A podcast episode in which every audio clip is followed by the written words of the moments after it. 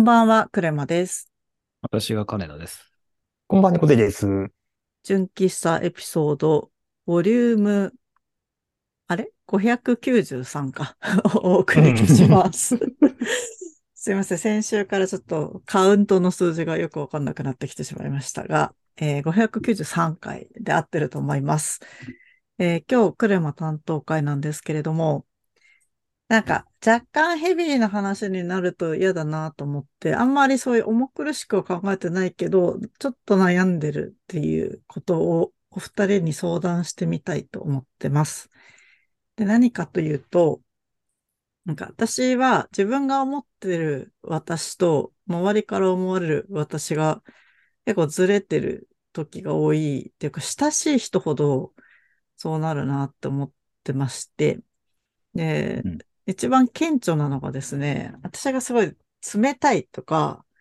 あと、冷酷とか、あとなんだろうな、心にラップがかかってるみたいなことを言われたことがあって、結構それがうん。違う、全然違う界隈の人からすごい言われたりするなーっていうのがあって、で、今日もそういう話があったから、あの、私自分がそんなに意地悪とかしているつもりとかはないんですけど、なんで冷たいって言われるのかがいまいち分かってないっていうのがあるのと、あと、もう一個悩みが、あの、友達は結構たくさんいるのかなと思うんですけど、なんかずっとこう、なんだろう、頻繁に会ったりとか、なんか連絡めちゃくちゃし合うっていう人がすごい、あんまいないなとか思っていて、なんかそこら辺も関係あるのかなと思って、ちょっとお二人にも伺ってみたいなと思ってる次第です。はい。なんか、あのー二人は自分が思ってる自分と人から見られた自分って結構合致してる感じですか？うーん、まず、ひごめんなさい。僕は人から思ってる自分がどうなのっていうのはあまりこう、聞いたことないとか、気気にしたことがあんまりない。あ、言われたりはしません例えば、金田さんって、こういう人なんだな、みたいな。ああ。ああ、でもなんかまあ言われることはありますけど、うん。それは、ごめんなんか急に、もういきなり革新的な話になるかもしれないですけど、はい。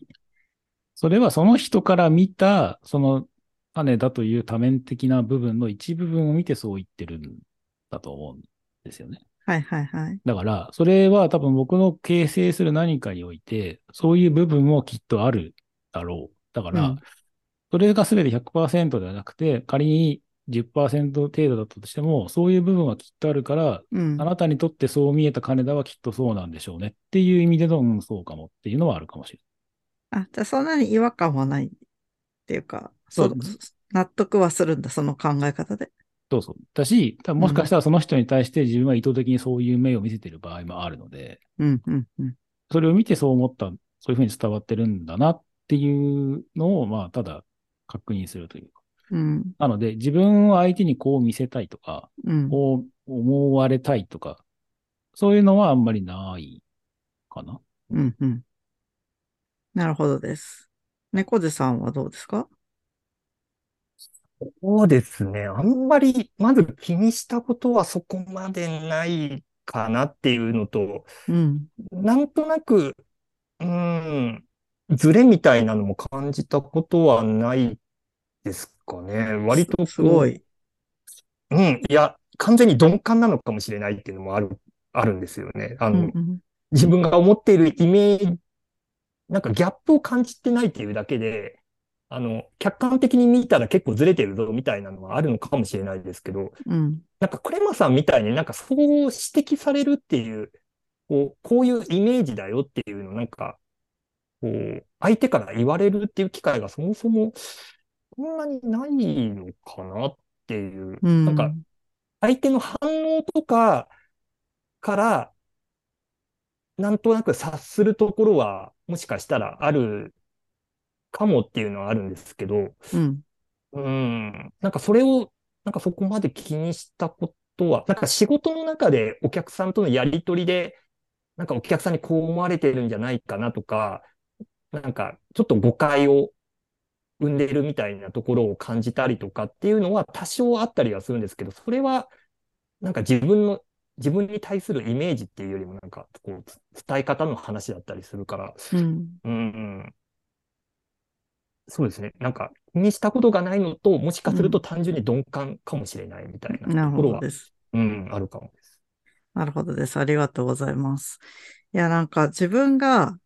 なんか一人二人から言われるのであれば、その、さっき金田さんが言ったような多面的な自分の、その性質の中のある部分がこの人にはヒットしたんだろうなって感じられそうな気がするんだけど、結構複数の人から冷たいってすごい言われるから、あ、なんか自分本当に冷たくしてる認識が全然なくて、どういう部分が冷たいんだろうなって思うんですけど、それは答えてもらえてなくて、今のところ、うんなんかすごい悩んでるんですよね。冷たい。誘い、誘いがあってそれを断ったのが続いたとか。なんかきっかけがあるのでは？いやー、そうでもないと思いますね。むしろ誘いがあって会いに行って言われるみたいなのとか、まあ、あと、うん旦那からすごい言われるんですよね。こんなに冷たい人は世の中で見たことがないってすごい言われるんですけど、で、具体的に何って言ってもそれは答えてもらえないっていうので、わからんってなってるって感じですね。つめ、わかグレマさんはまあ僕からすると、もうそれこそウうんェブ始めた頃から、うん、あの、お知り合いなので、うん、それを見た限りでは、うん。冷たいっていう感想はないです。うんただし、逆に言うと、自分に対し、金田に対して、うんグレ。マさんからの熱い何かを感じたことはない。どういう意味？熱い何か。そうだから、別にまあ恋愛感情とかそういう話ではなくて、うんその、多分ですよ。僕はあくまで、クレマさんを見ての、ある種、まあ偏見も入るかもしれないですけど、クレマさんうんお知り、お知り合いがいっぱいいるから、うんうん。まあ、浅く、よよくも悪くも浅く広く、うん皆さんに対して、その、クレマさんの可能な限りのコミュニケーション能力で、きっうんとお付き合いをされてるんだろうな。で、その中の一人として自分がいるんだろうなっていううん。ところにとどまるんですよ。それを見てる人からすると、もっうん。私と、この人がね、その人、私とクレマさんはもっと仲良くなってるはずなのに、うん。他の人と同等に接する程度なんだっていうところのギャップがあって、うん。それを見て、まあ、冷たいといえばちょっとドライだよねっていうふうにうん。捉えてしまう人がもしかしたら何人かいるのかも。ああ、仮説。なるほど。それに、旦那さんにどうん。そう旦那さんに対してのクレマさんの接し方も、他の人と同等だから、うん。わかんないですけど、俺はお前の旦那なのになんでそんな程度しか接したいの？みたいなところで冷たいみたいな反応があるのかもしれない。なるほどね。それに関しては実は自覚があって、おおー あのー、別にい意地悪とかしてるわけじゃないんですけど、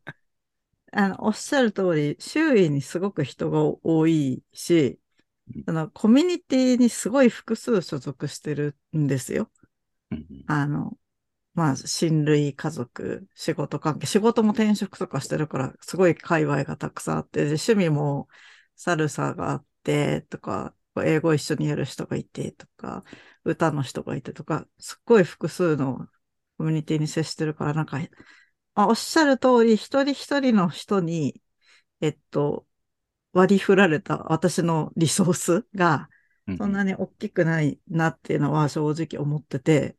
これを言うとすごい反反感買われるかもしれないんですけど、正直に言うと、たまに周りの人がすごく、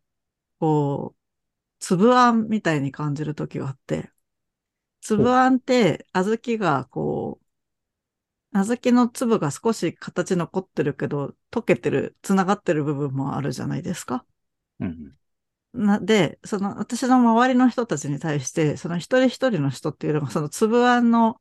粒で少し固めに残ってるとこもあるし、もう繋がっちゃってるとこもあるっていうふうに、うん自分の周囲の人を感じる時があるんですよ。はい。なんか個々の人として、別に尊重してないとかじゃないけど、なんかあの人ってどういう人だっけみたいに考えた時にすごい印象が曖昧になっちゃうっていうか、それがそれなのかもしれないですね。だから、つぶあん側からすると、うん。その、わ私は私という小豆なのに、他の小豆と一緒にしないでっていうことになるんじゃないですか。でも、クレマさんから見てると、あ、切れちゃったの？うん、あ、切れてないよ。あうん。でも、クレマさんから見てると、うん。結局、その、つぶあんっていうその一個体というか、塊に に見えるから、きっとそこのこう温度差みたいなものがあるのかも。っていあう気が、聞いてる限りだとそう感じる。あ、そう。じゃあ、まあ、そそれが仮に今ちょっと正しそうな過程だとして、うん。なんか普通の人はもっと個々の小豆はこう固くセパレートしたものでなのか、うん。で、その、すごい数が少ないのかとか、じゃあ一人一人に対してどういうふうにこう、接するのが冷たくないみたいなことなのかとかが、わからなくて、うん。どうですか？僕個人の意見で言うと、うん僕はそれがき辛いというかきついので、さっきのうん。リソースって話に多分近しいんですけど、うん、僕個人としては、その、不特定多数に対してうん、自分のリソースを、その、割くことがあんまりこう、よろしくないと気持ち悪いんですよ。うん、うん、そのよくアイドルはライブに来て、みんなありがとうとかって言うじゃないですか。うん、でも来てる人たちからすると、俺は一人で来たのに、うん、みんなって誰だよみたいな。うん、うん、ここのギャップを、僕もそのオーディエンス側としても嫌だし、うん、仮に僕がみんなって言ってることもなんか気持ち悪いっていう、うん。そういう僕はそういう考えを持ってるんですね。なるほど。なので、えっと、僕は基本的に、すえっと、できれば1対1とか、うん、その人と、その、深度深く、うん、あの、お互いを知り合いたいっていうふうに思うようにしないと、うん、結構、元々の性格が八方美人なので、うん、うん、その人と同じ、クラマさんと同じ感覚かもしれないですけど、結構冷たいとか、うん、その、A をた、A さんを立てるたびに B さんに対して、まあ、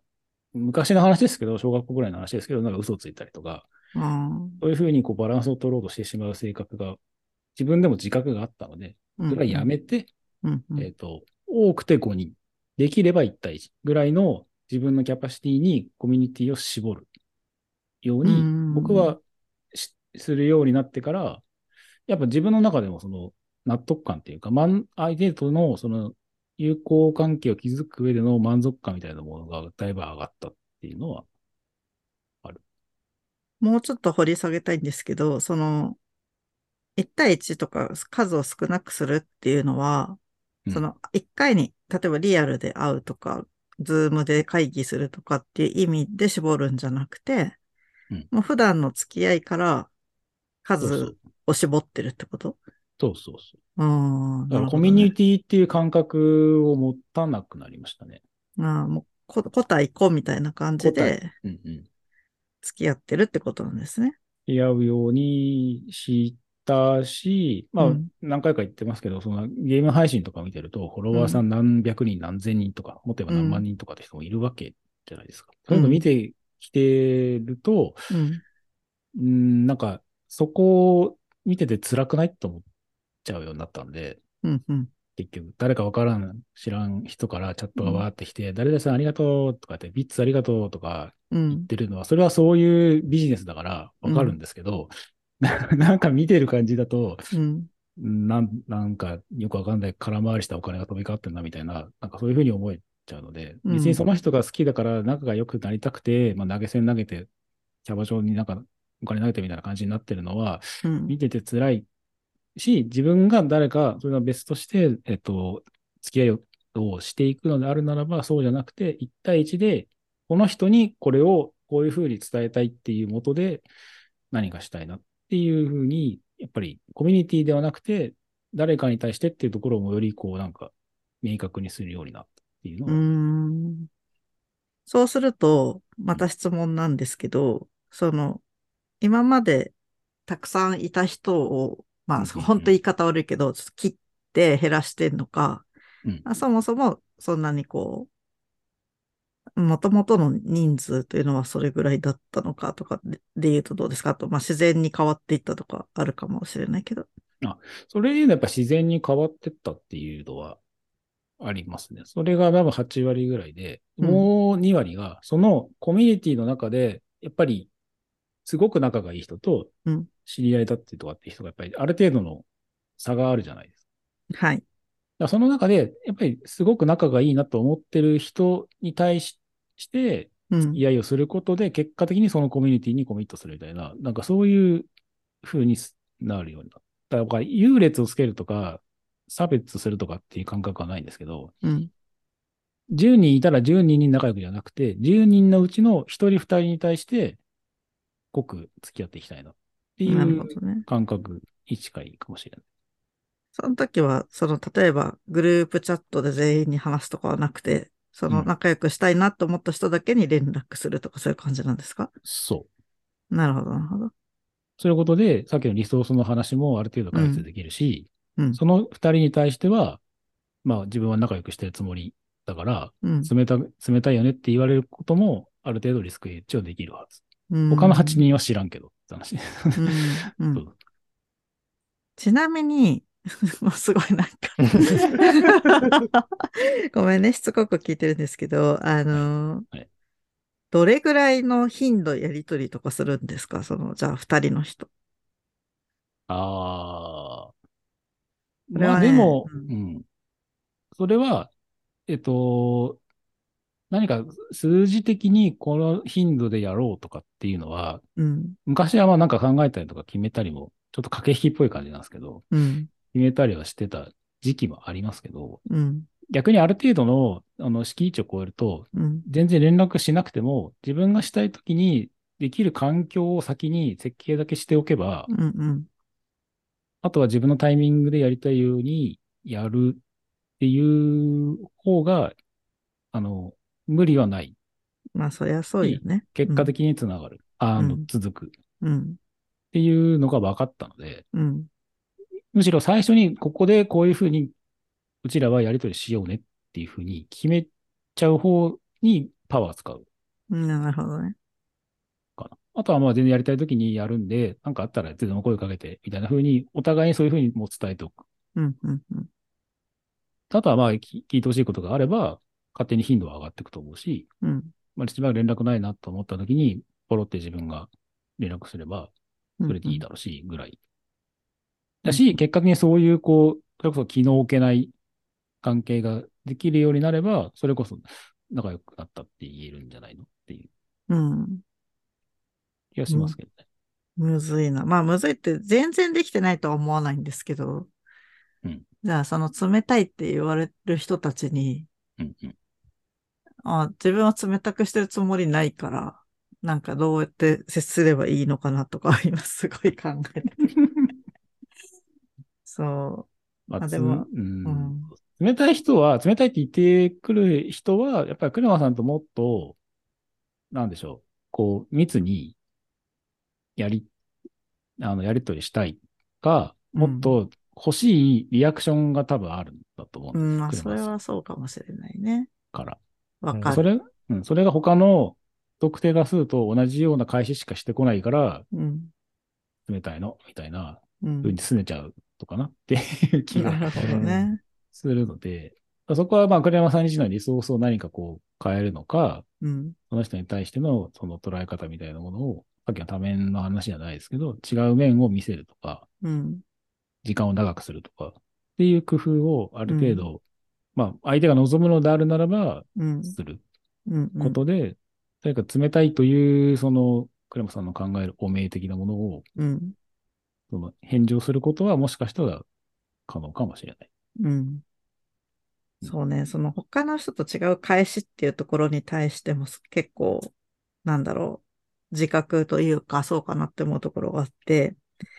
なんか私、あの、偉い人からすごい嫌われるんですよ。偉い人っていうのは具体で言うと、こう権力、あるコミュニティで権力を持った、こう、年長だったりとかうん、実績のある方みたいな人たちに対して、なんか、えー、すごいみたいなのとかできないから、なんか多分そ、そっけないんだろうなっていうのは自分でもちょっとわかってるんですけど、なんか、ちやほやができなくて、で、すごい生意気だっってなることがすごい多いなっていう自覚があって、ともしかすると年長者の人たちにとっては生意気だになるし、それがこう、同年配というか、同じ、あー水平な関係性の人だと冷たいになるのかなってちょっと今思ったりしました。うんうん。うん。違うかもしれないけどね。その可能性はあるけど、でも、それは、そナクレバさんってそういう人だよねっていうのを分かってくれる人が多分本当の友達なんじゃないんですか？いやー、まあそうね。なんかあんま本当の友達とかも私わかんなくて。なんか、ああ、なんだろうね。本当私が家で倒れてたら、2週間ぐらいしたら心配して見に来てくれる人とかなのかしらとか思ったりするけど。ううんん。なんか、この年にして本当の友達ってとか考えるのもすごい恥ずかしい気持ちもありますが、なんかだんだん年取ってこう、すごい孤独になっていくのは怖いなってすごい思ってて。今なんか自分が直すことでなんかこう、平和な人間関係を構築できるんだったら、ちょっと改正したいなって思ってるところなんですよね、今。うん。だからですけど、その冷たいことがイコールダメかって言われると、逆にそういうドライな方が気遣わなくていいよねって人もいるし、そうそうそう。わかる。うん。だからそれはそれで正解だと思う思うけど、まあ、一部の小豆たちが私をもっうん。やばい、これ言っちゃって。と、私をもっとなんか見てみたいな、私をもっと磨いてみたいな人が、はいもうちょっと粒を立てろとね。そうそう、そんな一緒に枕に入れないで、私はもっとね、そう、ホクホクさせてくれとかって人がいるのであるならば、まあそこはまあ手厚くししてあげるぐらいのうん。感覚でいいんじゃないですかね。うん。ただ、車さん自身もその小豆を選ぶ権利はあるわけだって。そうですね。それはそうですよね。そうそう。すごい、小豆とか言って、本当に聞いてる方がもし不快になる方がいたらすいません。あくまで比喩です、こう。ね。うん。まあ、ちょっとなんか喋ってるうちに若干整理された気がする。ありがとうございまはいす。。何よりです。そう、猫背さん的にはどうですか？聞いてみて。いやー、なんか、そうですね。そ僕、その、うーん、なんだろう、友達になんかそういうふうに指摘されるみたいなこともなかったのと、うん。あとなんだろうな、僕そこまでそのコミュニティにこう、どっぷり浸かるというか、そこでこう、なんかコミュニケーションを取るみたいなことをそこまで経験してないから、やっぱりそこをこう幅広くいろんな方とお付き合いする方ならではの悩みなのかな、みたいなのは聞いてて思ったのと、うん。なんかこれち、近い話かわからないんですけど、僕はあの、自分の結婚式をうん。やるときに、うん。要は誰を招待するかって結構悩んだんですよ。うん。ですよね。ね、どうしても座席の限りもあるっていうところで、で、自分のその今まで付き合ってきた友達をこう、バーっとこうリストアップして、その、その中から誰を選ぶかって結構悩ましいところがあったんですけど、うん。結局、なんかそこからこう、なんか厳選していくって、もちろん、その、そこから漏れた人が別に、あの、大事じゃないっていうわけではないんですけれど、やっぱりある程度のこう、こ濃さというか、うんや。っぱりなんかその自分のこう、なんか大げさな表現取ると、もう自分の人生にとって、こう、なんか濃い関係があった人たちみたいなのが、こう、やっぱりど、え、選んでいいく感じなのかなみたいなのが、どうし、やっぱりあって、うん。やっぱりなんか、なんだろうな、こうな、長くお付き合いしたいとか、なんかその人生の節目にこう来てほしいみたいな人になってくると、うん。なんか、やっぱりそこは、こう、数が、まあ、絞られていく、席数の関係はあるけど、やっぱり、こう、これからも付き合っていきたいみたいになると、やっぱりそこの、こう、パパみたいなのが限られてくるよな、みたいなのを、こう、なんか、適宜とか決めてるときになんか思ったところがあったんで、うん。うん、私多分そのキャパをあんまりうん絞ってないんだと思うんですよ、自う分が。ん、うん、で、みんなにこう、平等に平等にっていうのもまた変な話ですけど、うん多分無意識にフラットにいろんな人と接してるんだけど、一人一人のお付き合いは薄くなっちゃってるのかもしれない。うんかもしれない。うーん、ちょっとわかんないけど、そうなのかもしれフないね。ラット、意図的にフラットにしてるんじゃなくて、多分リソースの限界上、うん。あまり一人一人に対してのそういう出力は上がらないんじゃないですか。上げてないっていうか。それもあるけど、あと多分気質的になんか毎日メッセージするとか、なんか結構電話30分するとかすごい苦手で、なんかあんまりこう、濃密に時間を一緒に過ごしたいわけじゃないっていうか、すごい大切に思ってるからすごい必要な時には一緒に過ごしたり気遣ったりしたいけど、なんかベタベタするのはあんま好きじゃないっていうのがあるから、それのその温度感が違うのはありそうだな。まあその温度感が合う人と一緒にいるのが一番いいんですよね、きっとね。ですけど、逆に言うと、その温度感だと、相手の人も冷たいんじゃないですか。まあまあね、確かにね。だから自分は暑いけど、うん。クレマさんは冷たくていいよっていう人が仮にいるなら、そういう人は多分大事にした方がいいけど。そうね。むずいな。そんな人と出会えるんでしょうか？この先の人生。あちょっと考えながら生きていきたいと思います。あこれね、ここで話してても別に答えが出る問題じゃないんで、うんあの、少しずつまた調整していければいいかなと思ってるんですけど。はい。ということで、特に何の答えもない回になりましたが、はい。最近の悩みでした。はい。ということで、はい今日は 終わりたいと思います。お付き合いいただいてありがとうございました。おやすみなさい。おやすみなさい。おやすみなさい。